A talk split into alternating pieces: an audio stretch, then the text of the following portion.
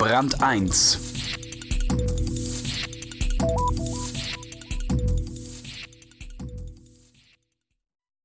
Wenn man nicht genau wüsste, dass es sie gibt, würde man sie für Phantome halten.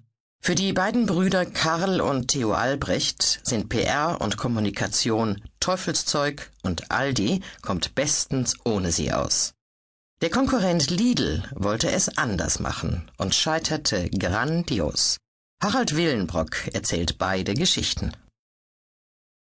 Reden ist Silber, Schweigen ist Gold. Der eine will nicht, der andere kann nicht. Bei der Kommunikation verfallen Deutschlands Discounterkönige ins Schweigen oder sie stottern. Dennoch lässt sich von Aldi und Lidl in puncto Öffentlichkeitsarbeit einiges lernen. Zum Beispiel, dass auch das Nichtsagen gelernt sein will. Das Aldi-Prinzip. Alles hören, alles sehen, nichts sagen. Guten Tag, ich bräuchte ein paar Informationen von Ihnen.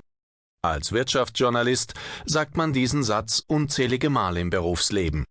In den Unternehmenspressestellen hört man ihn täglich. Es ist die gängigste Formel der Kommunikationswelt. Nicht so bei Aldi. Es beginnt schon damit, dass man auf der Website von Aldi Süd, dem für den Südteil der Republik zuständigen Discounter, keinerlei Hinweis auf eine Pressestelle findet.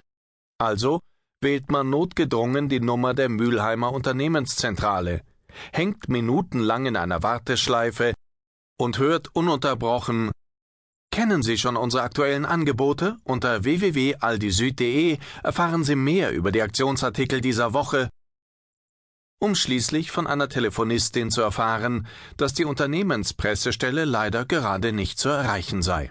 Namen oder Durchwahl dürfe sie nicht herausgeben, E-Mail-Adressen schon gar nicht.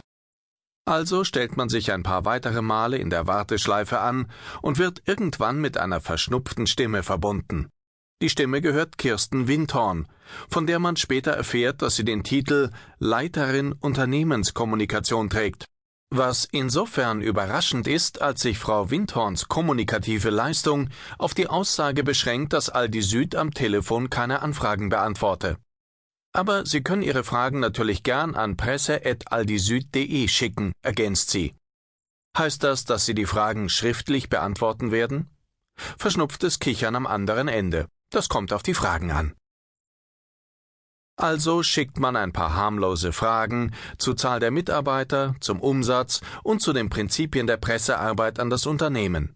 Alles einfache Informationswünsche, die jedem anderen Pressesprecher ein müdes Gähnen abverlangen würden.